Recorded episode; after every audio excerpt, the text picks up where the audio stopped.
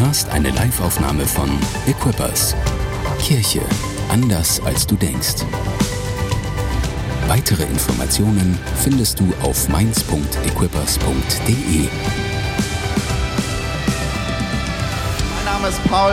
Ich bin ähm, Teil des Pastorenteams hier in der Church, Leiter in der Church seit vielen Jahren in allen möglichen Sachen schon am Start gewesen, bin Physiker von der Ausbildung, das sage ich nicht, um dich zu erschrecken, sondern um dir Hoffnung zu geben, dass du, wenn du in unterschiedlichsten Bereichen deines Lebens am Start bist, Gott etwas benutzen und tun kann mit dir. Ich bin Papa von drei fantastischen Kindern und ähm, Ehemann, das fängt nicht mit P an, von Sabine. Wir sind seit 19 Jahren verheiratet, ähm, durch die Pubertät unserer Ehe vielleicht durch. Dafür begleiten wir mindestens zwei Teenies.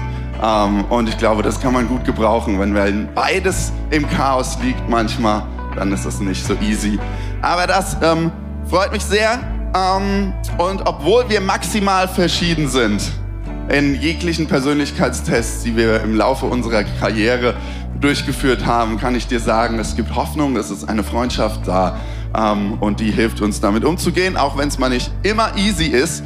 Und äh, darum wird es gleich gehen, aber ich will euch zuerst noch Grüße von Pastor Tore und Gabi ausrichten. Sie sind unterwegs, sie haben jetzt schon, äh, äh, waren ein paar Wochen in Deutschland eher unterwegs, haben in anderen Churches geholfen und gebaut ähm, und sind jetzt auf dem Weg nach Neuseeland gerade. Eben waren sie äh, in San Francisco, weil nach Neuseeland kann man so rum oder so rum fliegen, ist fast egal. Ähm, und sind auf dem Weg zu einer Pastorenkonferenz da. Und wenn du an sie denkst, die Woche bete einfach mal für sie. Ja? A, dass sie neue Kraft finden, neue Inspiration, ähm, weil sie sind dort mit den anderen Equippers-Pastoren am Start und das ist eine tolle Zeit. Bete für sie, dass sie Kraft finden, dass sie auch entspannen können, aber dass sie auch neu inspiriert werden und dass vielleicht die ein oder andere neue Freundschaft auch entsteht in dieser Zeit. Yes! Und ihr dürft unserer Band einen herzlichen Applaus geben. Vielen Dank. Das war wirklich stark. Wir starten im Oktober in eine neue Serie und sie heißt Freundschaft Plus. Freundschaft Plus. Ich wollte eigentlich auch noch so eine Brille, aber das hat leider jetzt gerade nicht mehr geklappt. Also ähm, du kannst deine Freundschaft auch ausdrücken, indem du ähnliche Mode trägst. Muss man aber nicht. Freundschaft Plus, ich glaube, und ich habe ihm der Untertitel gegeben und ich lege ihn gleich mal auf, bis das der Tod euch scheidet. Ähm, wenn du jetzt schon ausklingst und denkst, es geht um Ehe, kann ich dir sagen, nein. Vielleicht auch, weil ich glaube, Freundschaft sollte in einer Ehe sein. Du solltest sie bauen. Wenn du noch nicht befreundet bist mit deiner Ehepartnerin oder deinem Ehepartner, dann solltest du darin investieren. Ähm, denn dazu später mehr. Also, du darfst auf das Plus gespannt sein. Ähm, und vielleicht im Laufe dieser Serie, vielleicht verwandelt sich das Plus auch immer. Ich glaube, jede Freundschaft braucht ein Plus dahinter. Sag mal Plus zu deinem Nachbarn. Plus. Und wir schauen, bis zu welchem Plus wir heute kommen. Ich weiß nicht, was du mit dem Thema Freundschaften verbindest. Ich kann dir sagen, ich habe tiefe Freundschaften gefunden, aber es war nicht am Anfang leicht. In meinen Teenie-Jahren war ich befreundet mit verschiedenen meiner Mitschüler, wie das halt so ist, und habe dort auch Enttäuschungen erlebt. Einmal hat mir ein Mitschüler ähm, meine potenzielle Freundin in Anbahnung ausgespannt und ähm, mir dann auch noch erklärt, warum das gut für uns beide ist. Das, am Ende bin ich ihm dankbar, ehrlich gesagt, in der Retrospektive.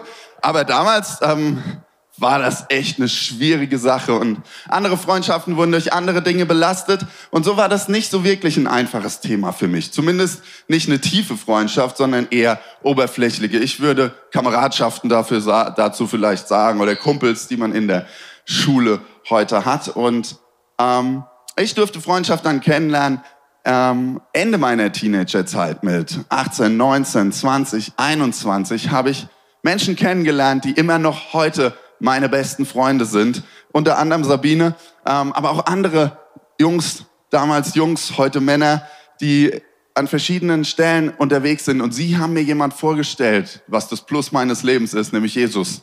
Und es kam durch Freundschaft in das Leben hinein und die Freundschaft wurde entzündet und dreht sich darum, so dass sie heute noch Bestand haben.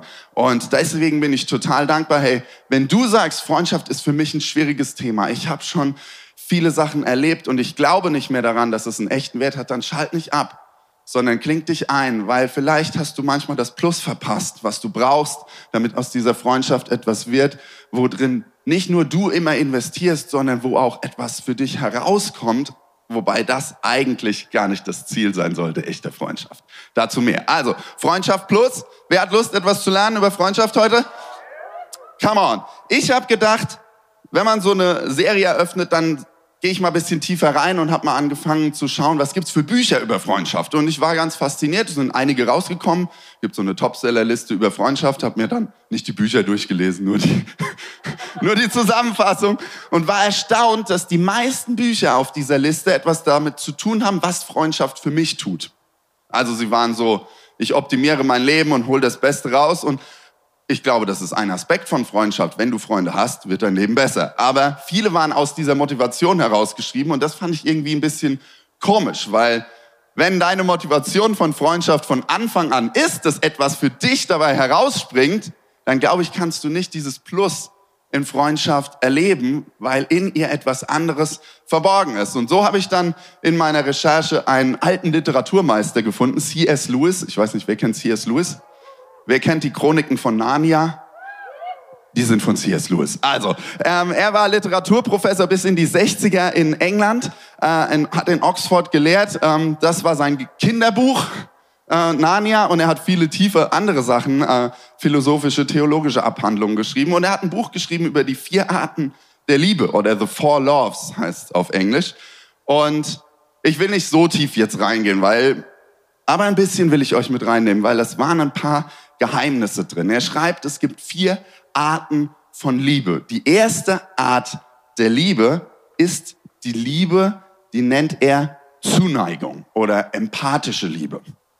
Ähm, die zweite, ich zähle erstmal alle auf. Also die erste ist Zuneigung, Empathiebindung. Du bist an jemand gebunden. Die zweite Art der Liebe ist Freundschaft. Habe ich gedacht, okay, dann Schauen wir da heute ein bisschen tiefer rein. Die dritte Art der Liebe ist vielleicht, die du am ehesten assoziierst in deinem Kopf, nennt er Eros. Das ist die romantische Liebe zwischen Mann und Frau, wo etwas passiert. Eros-Liebe. Sie sollte übrigens auch mit Freundschaft und Zuneigung gefüllt sein. Ja, also das baut auch hoffentlich aufeinander auf. Und die vierte Art der Liebe ist die Liebe Gottes, die Agape-Liebe, eine verschenkende Liebe, die nicht darauf schaut, ob überhaupt etwas zurückkommt, die, die Menschen liebt, die nicht liebenswürdig sind, die sogar Menschen lieben kann, die dich abstoßen. Die, Jesus sagt, wir sollen unsere Feinde lieben. Das ist nicht möglich mit Zuneigung, das ist nicht möglich mit Freundschaft, das ist nicht möglich mit Eros, sondern das ist möglich mit dieser Agape-Liebe. Deswegen habe ich genannt, okay, Freundschaft ist das zweite, Eros ist Freundschaft plus und die Agape-Liebe ist Freundschaft plus plus. Also müssten wir eigentlich noch ein Plus dran machen. Und ich glaube, es ist auch wichtig, was über diese Zuneigungsliebe zu verstehen. Ähm, denn manchmal verwechseln wir Zuneigung, Empathie, Sympathie, Kameradschaft. Wir tun etwas zusammen und finden uns dabei auch gut verwechseln wir manchmal mit Freundschaft. Und wenn wir das vertwisten, dann kommen manchmal komische Sachen raus. Zuneigung ist quasi eine Stufe, sie entsteht zufällig. Freunde suchst du dir aus. Das ist eine Entscheidung irgendwann, die du triffst. Du sagst, hey, das ist mein Freund, meine Freundin. Oft gar nicht bewusst. Also sei denn, du bist sehr, sehr reflektiert. Aber irgendwo gibt es diesen Übergang ähm, und du sprichst irgendwann nicht mehr von einem Kollegen, von einem Nachbarn, von jemand, mit dem ich in der Church was zusammen tue, was baue, sondern du sagst, hey, das ist ein Freund, eine Freundin für mich. Aber Zuneigung ist total wichtig. Sie entsteht oft in Gruppen, wo wir zufällig sind. Das kann zu deinen Nachbarn sein. Wenn du Zeit mit Leuten verbringst, dann selbst so unterschiedlich sie auch sein mögen, wirst du oft herausfinden, dass da etwas entstehen kann. Du verbringst gerne Zeit mit ihr. Wir haben Eltern bei uns in der Straße wohnen. Ähm, mit denen verbringt man einfach Zeit, weil man steht rum, während die Kinder irgendwas Cooles machen. Manchmal würde ich viel lieber bei den Kids mitmachen, anstatt irgendwie, keine Ahnung, Kaffee zu trinken und mich über irgendwelche Sachen zu unterhalten, die nicht so spannend sind. Aber, aber da entsteht etwas. Zuneigung. Sie kann entstehen auch zu deinen Arbeitskollegen. Da ist irgendwann mehr als eine reine Arbeitsbeziehung, weil du weißt so viel von dem anderen, du interessierst dich für ihn und trotzdem ist es irgendwie noch keine Freundschaft. Aber das ist ein verbindendes Element und es ist so wichtig, das auch aktiv zu bauen und wahrzunehmen. Du bekommst eine ganz andere Perspektive. Auch hier in der Church, wenn du in einem Team am Start bist, bist du mit Menschen unterwegs, die triffst du quasi zufällig dort. Und dort baut sich etwas auf, eine Zuneigung, eine Empathie, ein Zusammensein und du wirst davon profitieren und die andere Person auch. Die Gefahr daran ist, wenn dieses verbindende Element verschwindet, geht auch die Beziehung oft nicht so weiter. Ich habe jetzt, ich habe meinen Job gewechselt vor einem Jahr und tatsächlich sind noch zwei Leute oder drei, mit denen ich weiter verbunden bin. Warum? Weil ich ihnen schreibe und ich sie anrufe. Heißt es das jetzt, dass alle anderen einfach, keine Ahnung, unfähig waren, Beziehungen zu bauen? Nein, es ist einfach, ich begegne ihnen nicht mehr täglich, ich verschwinde von ihrem Bildschirm. Bin ich deswegen jetzt sauer, wenn ich sie das nächste Mal treffe? Ich hoffe, nein. Ich hoffe, ich freue mich. Aber das kann passieren. Das kann auch im kirchlichen Kontext passieren. Du bist in einem Team, du hast eine gute Zeit, ein, zwei Jahre, ihr baut was und du wechselst und dann ist es nicht gegen dich. Du hast vielleicht an dem einen oder anderen Moment diese erste Stufe der Liebe verwechselt mit Freundschaft. Und dann ist es nicht schlimm, dann streck dich trotzdem danach raus, weil diese Zuneigung war echt, dieses Interesse war echt. Es hängt daran, du kannst dich ja trotzdem mal wieder melden und der Person signalisieren, dass du auch an ihr interessiert bist, obwohl ihr nicht mehr zusammen am Start seid. Wo auch immer in deinem Kontext. Das ist so wichtig und es ist so wertvoll zu wissen, diese Beziehung, die du scheinbar zufällig in deinem Leben hast, sind nicht unbedingt zufällig. Du kannst etwas daraus machen, daraus bauen und kannst wertvoll werden für andere und von ihnen profitieren. Wie viele Blickwinkel aufs Leben habe ich bekommen von diesen Menschen, denen ich sonst nie begegnet worden? Und, und deswegen schätze das wert. Und dann gibt es das Element der Freundschaft. Und ähm, Freundschaft ist etwas, was C.S. Lewis hat geschrieben, ist wie ein Magnet, in der Personen gleicher Weltsicht, Interessen und Leidenschaften auf demselben Weg unterwegs sind. Freundschaft baut sich oft um etwas herum, ja, um eine Sache, um eine Leidenschaft. Und in dem Ganzen, indem man dem nachgeht, verschwimmen irgendwie Grenzen. Freundschaft geht über Altersgrenzen weg, geht über ähm, Einkommensgrenzen weg, geht über soziale Schichten weg, geht über so viele Dinge hinweg. Und aber Freundschaften drehen sich zumindest am Anfang oft um eine Leidenschaft. Und man ist unterwegs und man merkt, wow, da ist, da ist mehr. Und dann entsteht dieses Freundschaftselement. Sie ist nicht getrieben davon irgendwann, dass ich dass mein Bedürfnis gestillt wird, sondern einem Freund, an ihm bin ich echt interessiert, an einer Freundin. Was kann ich für dich tun? Hey, es gibt Abende, wo wir als Freunde zusammen sind und es ist einfach alles verschwimmt. Ich bin nicht mehr Chef, ich bin nicht mehr Kollege, ich bin nicht mehr Sohn, ich bin nicht mehr Vater, sondern ich bin Freund. Und an solchen Abenden kommt wirklich das Beste heraus. Für dich und auch für den anderen. Und ähm, das ist eine Magic von Freundschaft, was sie tun kann. Und, ähm, und das ist ein tolles Element darin. Und ich, deswegen will ich dich ermutigen, danach zu suchen. Aber es braucht auch eine Entscheidung, weil Freundschaft wird auch herausgefordert. In Freundschaft entstehen Verletzungen. In Freundschaft gibt es auch mal Ablehnung. Manchmal sogar echt gewollt in dem Moment. Weil man kennt seinen Freund, seine Freundin. Man weiß, was sie trifft, was ihn trifft. Und wenn man eng zusammen unterwegs ist, dann feuert man auch manchmal im falschen Moment. Und dann trifft es. Deswegen braucht Freundschaft ein Plus und das ist Vergebung und eine neue Chance und einen neuen Blick, immer wieder. Und ähm, ich will dich ermutigen, während ich spreche, kommen ja Dinge in dir hoch. Du fühlst dich erinnert an das ein oder andere.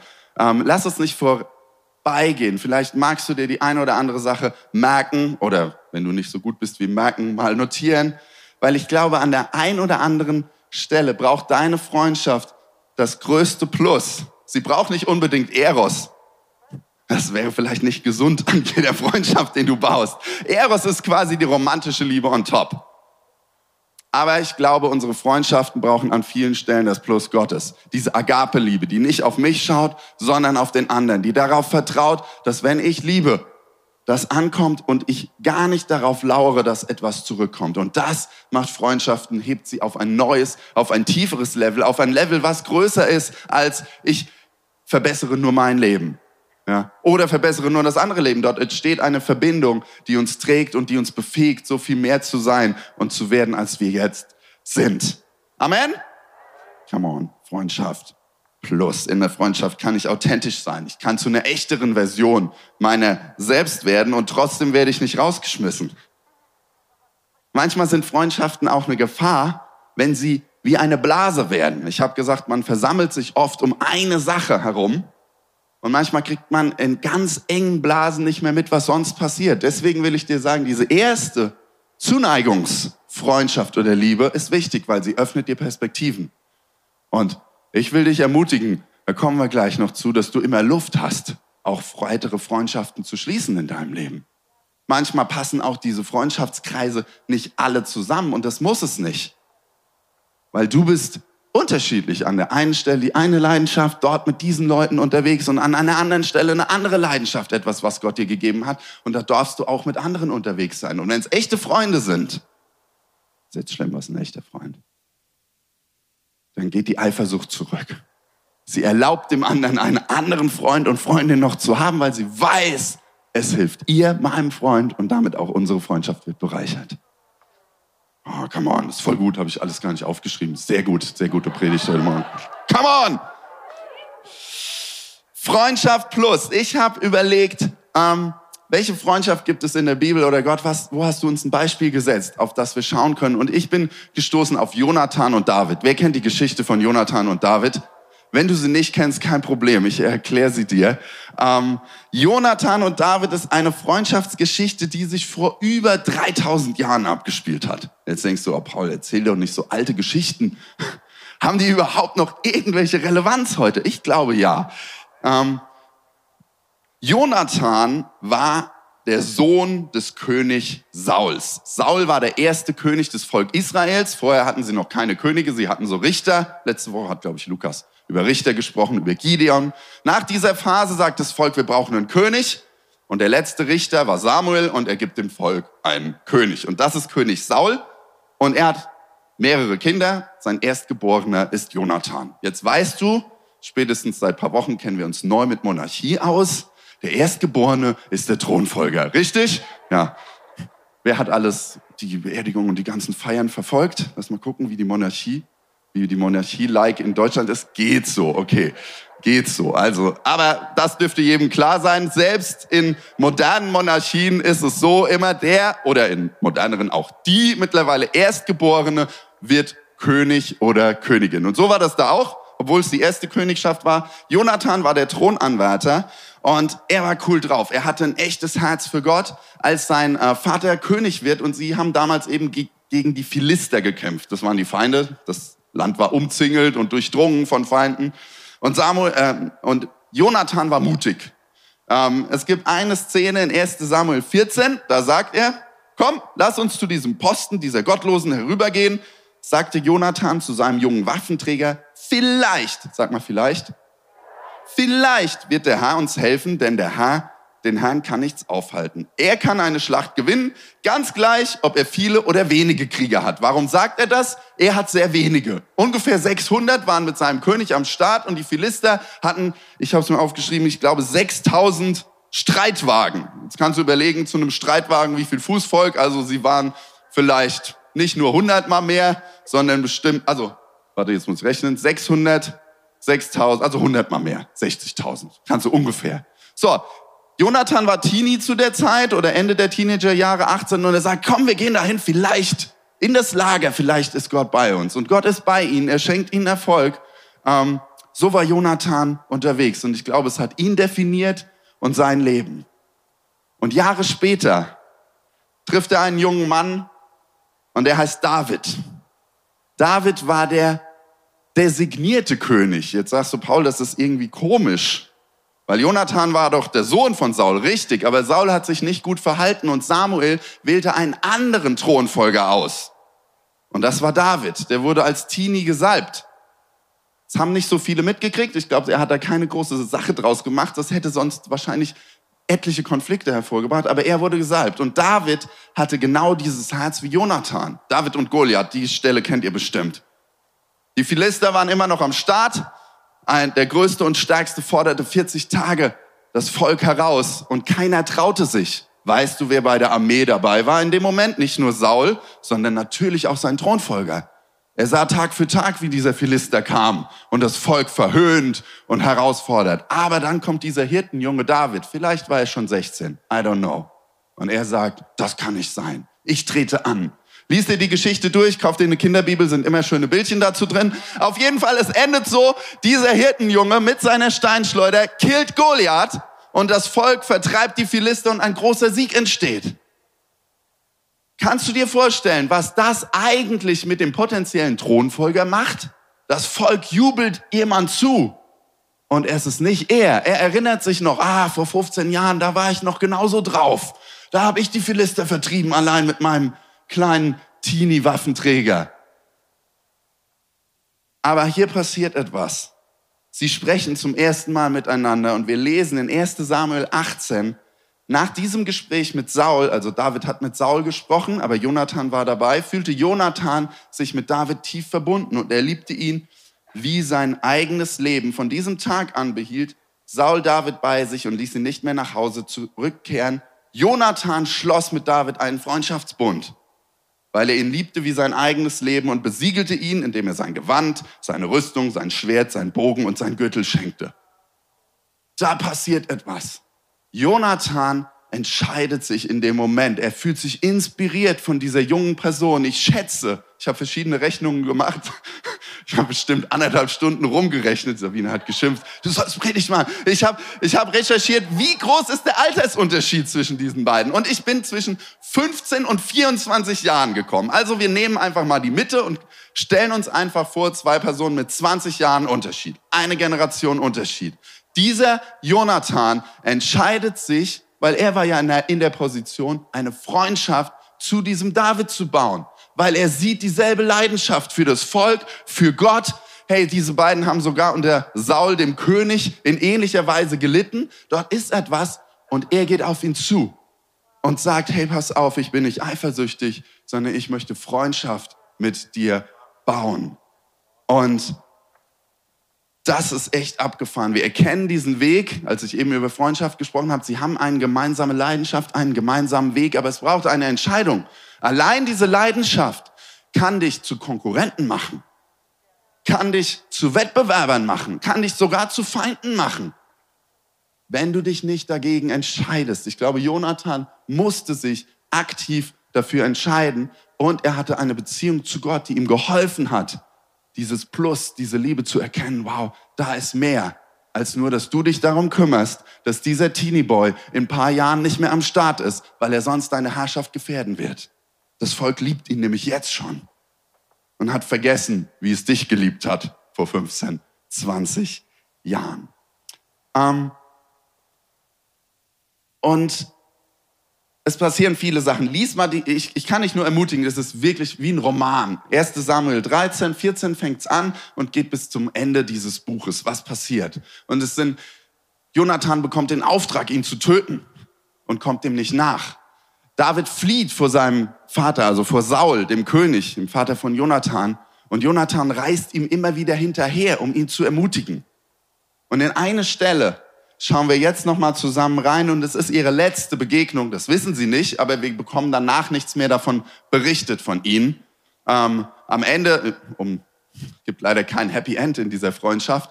Irgendwann sterben Saul und Jonathan zusammen in einer Schlacht und David wird der neue König mit 30. Also ihre Freundschaft geht eigentlich nur so 15 Jahre vielleicht, 15 bis 30. Ja. Jonathan ist dann vielleicht 50, wenn wir in unserer Rechnung bleiben. Aber, und dieses ist das letzte Gespräch, was wir übermittelt bekommen. Und wir schauen rein, 1 Samuel 23 ab Vers 16. David ist gerade auf der Flucht und versteckt sich. Da suchte Jonathan David auf und ermutigte ihn in seinem Glauben an Gott. Hab keine Angst, sagte er zu ihm, mein Vater Saul wird dich niemals finden. Du wirst König über Israel werden und ich werde der zweite Mann nach dir sein. Das hat auch mein Vater erkannt. Und die beiden erneuerten ihren Freundschaftsbund vor dem Hahn. Danach kehrte Jonathan nach Hause zurück und David blieb in Horesha. Was macht Freundschaft plus aus? Ich glaube, das erste ist, was du dir auch aufschreiben kannst, ein Freund sucht den anderen in Zeiten der Not. Ein Freund sucht. David war auf der Flucht. David hatte ein Problem mit Jonathans Vater oder eigentlich eher andersrum. Er, er hätte sich bei ihm nicht gemeldet. Jonathan macht sich auf den Weg und sucht ihn. Und ich glaube, er hat sich gut versteckt. Saul hat ihn nicht gefunden. Vielleicht hat er Gott gebeten, lass mich meinen Freund finden. Ich glaube, er braucht Stärkung von mir. Hey, ein Freund sucht den anderen in Zeiten der Not. Manchmal tauchen Freunde ab. Freund, Freundinnen ab. Sei nicht beleidigt. Denke nicht, irgendwas ist passiert, und, sondern manchmal ist die Welt einfach fies, dunkel, kaputt. Mach dich auf den Weg und suche. Und wir sehen, was Jonathan tut. Aber das Erste ist, er, machte, er musste sich wirklich auf den Weg machen und suchen. Weißt du, wir leben in einer Welt, wo es so einfach ist, sich abzuschotten, aber andererseits auch so einfach, andere zu finden. Alle posten auf Social Media, wenn es ihnen schlecht geht. Dann gräm dich nicht und sag, das hätte sie mir ja mal sagen müssen, sondern nimm es als einen Hilferuf und ruf an oder geh hin und triff dich. Suche. Was tut er? Wenn man ja seinen Freund gefunden hat und er hat sich schon lange nicht gemeldet, kann man verschiedene Optionen ziehen. Was macht Jonathan? Das zweite ist, ein Freund ermutigt den anderen und nimmt Angst. Er ermutigte ihn in seinem Glauben an Gott. Hab keine Angst, sagte er zu ihm. Mein Vater wird dich niemals finden. Ermutige. Wenn sich jemand lange nicht gemeldet hat, kannst du auch schlechtes Gewissen machen. Geht auch. Funktioniert auch. Bringt aber nichts. Hey David, warum hast du dich so lange nicht gemeldet? Ja, ich habe ein Problem mit deinem Papa. Ach Quatsch, du weißt doch, wo ich wohne. Hast mal einen Brief schicken können. Hey, guck mal hier, ich habe 600 Leute mit mir. Guck mal, wie die drauf sind. Jonathan ermutigt ihn. Und ich glaube, das ist das, was wir brauchen manchmal als Freund. Und das ist das, was wir tun dürfen. Ich glaube, Jonathan ging es wahrscheinlich auch nicht so gut, aber er ermutigte ihn und sprach nicht nur eine, nicht nur ein Prep Talk und sagte, hey, ist nicht so wild, wird schon alles wieder, komm, ich habe dir hier was leckere Snacks mitgebracht, sondern er ermutigt ihn im Glauben an Gott. Da sind zwei Sachen, die du als Freund tun kannst. A, du kennst die Situation von ihm. Jonathan wusste, dass der Troublemaker ist sein Vater und er sagt, er konnte sagen, hey, mein Vater, der ist so weird drauf, der checkt gar nichts mehr, der findet dich nicht. Okay, gut. Ah, das nimmt mir Angst. Und dann kann er sagen und ermutigt ihn im Glauben. Und im Übrigen weiß ich, Gott hat dich berufen. Gott hat das in dein Leben gelegt. Du als Freund kennst die Situation und das Gute ist, du kennst ihn und kannst etwas hineinsprechen, was mehr Bestand hat als nur ein bisschen positiven Prep Talk. Vielleicht hat er für ihn gebetet. Vielleicht hat er ein Wort von Gott für ihn mitgebracht. Ich glaube, dieses Plus darfst du mit hineinnehmen. In Sprüche 1824 steht, manche sogenannte Freunde richten sich gegenseitig zugrunde. Doch ein wahrer Freund ist treuer als ein Bruder. In Freundschaft steckt echte Power. Unterschätze das nicht. Du kannst Ermutigung und Glauben hineinbringen. Und es kann sogar mehr sein. Das Dritte, was er tut, oder was ein Freund tut. Ein Freund erinnert an Berufung und sieht das größere Bild. Er bringt nicht nur abstrakte Ermutigung mit, sondern er sagt ihm, du wirst König über Israel werden. Und ich werde der zweite Mann nach dir sein. Das hat mein Vater auch erkannt. Wow.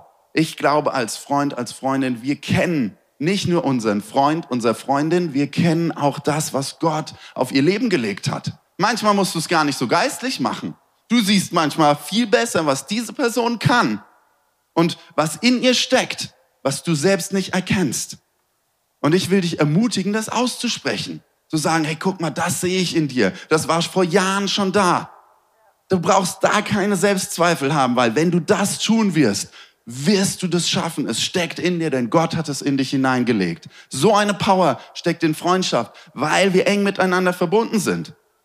Hey, das glaube ich ist ist auch cool, wenn das Teil der Ehe und deiner engsten Partnerschaft ist. Aber oft ist man da schon so eng, dass man das manchmal in dem Alltagssituation, in dem Kampf, in der Flucht, in der Dunkelheit nicht mehr erkennt. Dann brauchst du einen Freund, der ein paar Schritte Abstand hat und sieht, hey, ich kann das immer noch auf dir sehen. Geh einfach weiter. Vergiss es aber nicht. Ich bete für dich. Gott hat das gesagt. Erinnerst du dich noch dran? Nein. Hier, guck, ich kann es dir sagen, ich war nämlich dabei.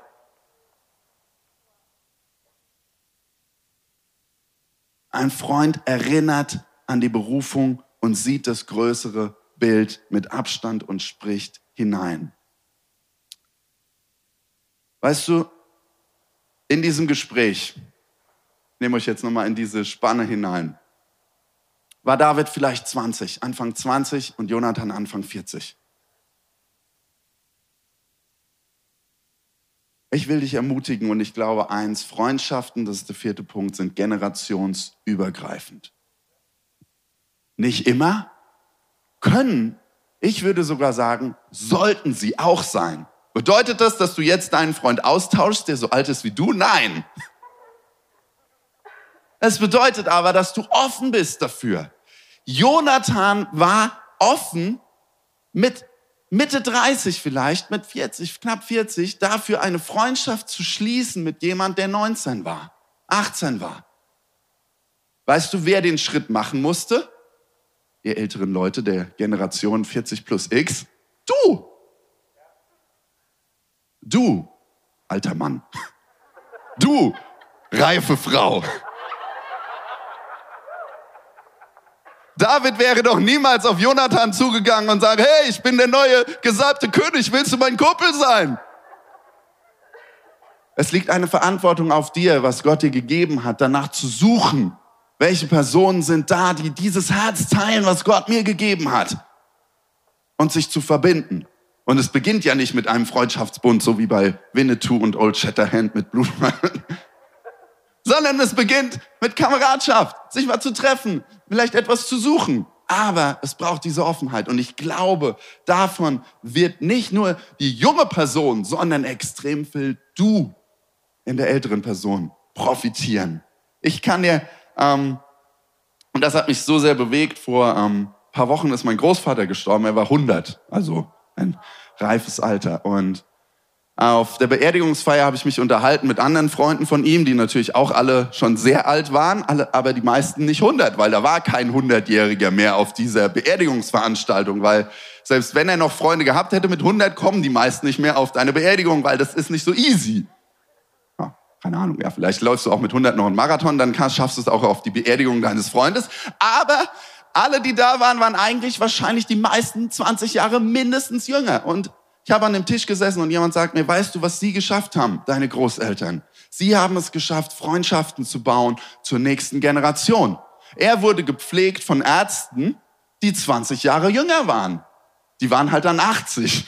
Die waren zum Glück noch fit. Der ist, glaube ich, sogar noch Marathon gelaufen mit, mit vor paar Jahren. Also such dir fitte Freunde, die jünger sind. Aber ich will dir eins sagen, das war für mich ein Sinnbild. Wenn ich nicht anfange, früh oder in der Mitte meines Lebens Freundschaften zu bauen, hey, dann bin ich irgendwann allein und, und das, was Gott mir gegeben hat, kann ich in dem Moment nicht mehr weitergeben. Hey, mein Großvater, bis kurz vor seinem Tod konnte ich mich noch echt mit ihm unterhalten und Dinge von ihm lernen. Mit 100. Und ich glaube, so haben auch andere von dem profitiert, weil er diese Beziehung bewusst gebaut hat. Ich will dich ermutigen. Strecke dich aus. Wenn du auf der älteren Fraktion bist, halte dein Herz offen. Halte deinen Blick offen. Halte deine Leidenschaft offen, die dich verbindet mit jemand und lass dich nicht von irgendwelchen Hürden aufhalten. Manchmal sind es Altershürden. Manchmal sind es soziale Umstände Hürden. Manchmal gefallen dir vielleicht die Leute, sind dir einfach nicht sympathisch auf den ersten Blick oder sie sehen komisch aus. Lass dich nicht aufhalten.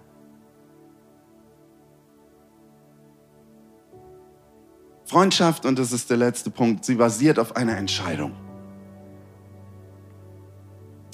Manchmal sehr bewusst, schon am Anfang, wie Jonathan, er macht direkt klare Sache. Ich glaube, es brauchte das, weil sonst hätte David sich nie getraut, in diese Freundschaft hineinzugehen. Weil er sonst immer gefürchtet hätte vor seinem Freund, der eine Fake-Freundschaft baut, um eng an ihm dran zu sein, um im richtigen Moment sich darum zu kümmern, dass er der Thronfolger bleibt. Deswegen setzt Jonathan ein klares Zeichen in einem Bund. Aber als sie diesen Bund erneuern, lesen wir davon, sie erneuerten ihren Freundschaftsbund vor dem Herrn. Sie sind sich bewusst, unsere Freundschaft allein ist nicht stark genug. Es braucht Gottes Hilfe dafür, weil das, was dort passiert im Moment, ist so krass. Das hatten sie ja beim ersten Mal noch nicht auf dem Schirm. David flieht jahrelang vor Saul, dem König. Und Jonathan macht sich immer mal wieder auf den Weg, nicht um ihn zu töten, sondern um ihn zu ermutigen. Aber sie merken, nur Gott kann diese Freundschaft halten, nur Gott kann diese Freundschaft bauen. Und ich will dich ermutigen, Gott in die Freundschaft mit hineinzunehmen. Vielleicht hast du Freundschaften zu Personen, die Gott nicht kennen. Dann musst du diese Freundschaft nicht abbrechen. Aber du kannst aus deiner Perspektive anfangen, Gott mit hineinzunehmen. Für sie zu beten. Zu fragen, was brauchst du? Wenn es irgendwann soweit ist, kannst du sogar sagen, ich bete für dich. Aber die Freundschaft muss nicht abgebrochen werden. Du kannst das Plus hineinbringen. Das Plus in mein Leben kam durch die Freundschaften, die ich geschlossen habe in dieser Phase mit 18, 19. Obwohl ich kein Christ war. Haben sie mir erzählt von dem. Habe ich gesehen, gar nicht so viel erzählt, sondern gesehen, was Gott in ihrem Leben getan hat. Und habe den Wunsch entfaltet danach, diese Person auch kennenzulernen. Freundschaft ist so powerful. Brich sie nicht ab, sondern bring Gott mit hinein.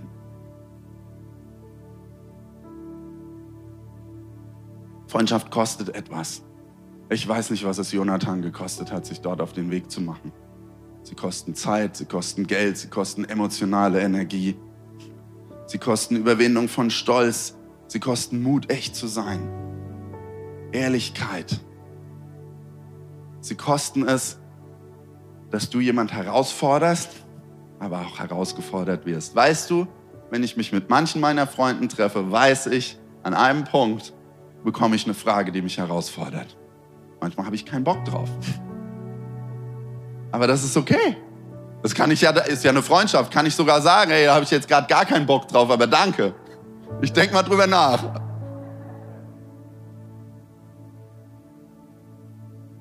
Ich will dich ermutigen, Bring doch ein neues Plus in deine Freundschaft hinein, weil du siehst Sachen in der Person, die die andere nicht sieht. Du kannst Herausforderungen und Dinge ansprechen, die sich kein anderer traut. Und dadurch wird daraus ein echter Schatz, der unser Leben berührt und verändert. In einer Freundschaft bist du nicht austauschbar. Weißt du, an so vielen Stellen in deinem Leben bist du austauschbar. Oft gerade an den Stellen, wo du denkst, dass du es nicht bist. Hey, ich bin so ein guter Mitarbeiter. Meine Firma könnte überhaupt nicht auf mich verzichten. Das Leben geht weiter. Wenn du nicht da bist, ist, wahrscheinlich wird es ein bisschen rough, wenn du gut deinen Job machst. Aber die, irgendjemand findet sich. Oder manchmal sind es auch zwei Leute, die zusammen das dann hinkriegen. Aber in bestimmten Dingen bist du nicht austauschbar als Freund, als Vater, als Mutter, als Kind.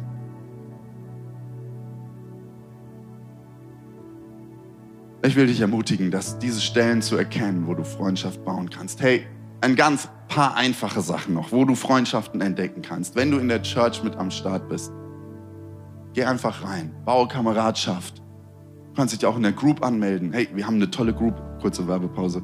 Wir machen eine Advents Group für Ehepaare. Wenn du, und da geht es nicht drum, da geht es darum, die Freundschaft in deiner Ehe zu stärken. Das ist eine tolle Sache, kannst du gerne machen. Aber andere Groups, du triffst einfach Leute. Wenn du einen Freund suchst, sei ein Freund und gehe deinen Leidenschaften nach und entdecke andere Leute mit derselben Leidenschaft, demselben Herz. Aber wenn du allein zu Hause sitzen bleibst, dann entdeckst du vielleicht Online-Freunde, die auch irgendwas zocken mit dir. Aber da wird es sehr schwer, die auf diese persönliche Ebene zu führen.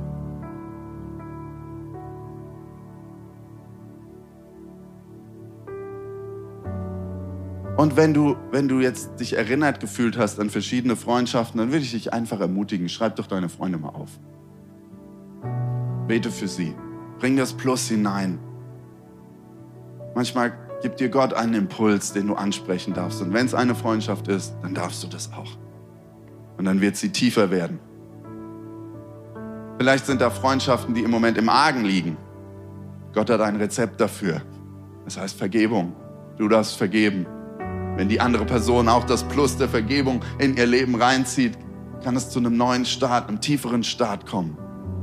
Die Freundschaften, die ich habe, sind auch durch solche Phasen durchgegangen und sie tragen mehr und sind stabiler jetzt, weil ein neues Vertrauen da ist und weil wir erlebt haben, wie Gott uns begegnet ist, dem anderen begegnet ist und uns zusammengeführt hat.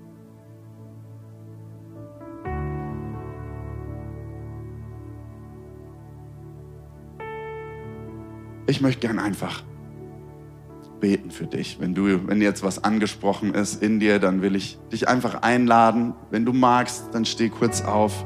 Ich würde gern beten für eine neue Offenheit, die Kapazität, Verletzungen loszulassen, die Power, sich neu auf den Weg zu machen und dass Freundschaften neu gestiftet werden oder wiederbelebt werden. Ha, wir stehen hier vor dir. Ich danke dir, dass du jetzt hier bist. Und ich danke dir, dass dein Herz in Freundschaften schlägt. Wir halten dir alles hin, was kaputt gegangen ist. Wir lassen los, wo wir verletzt worden sind.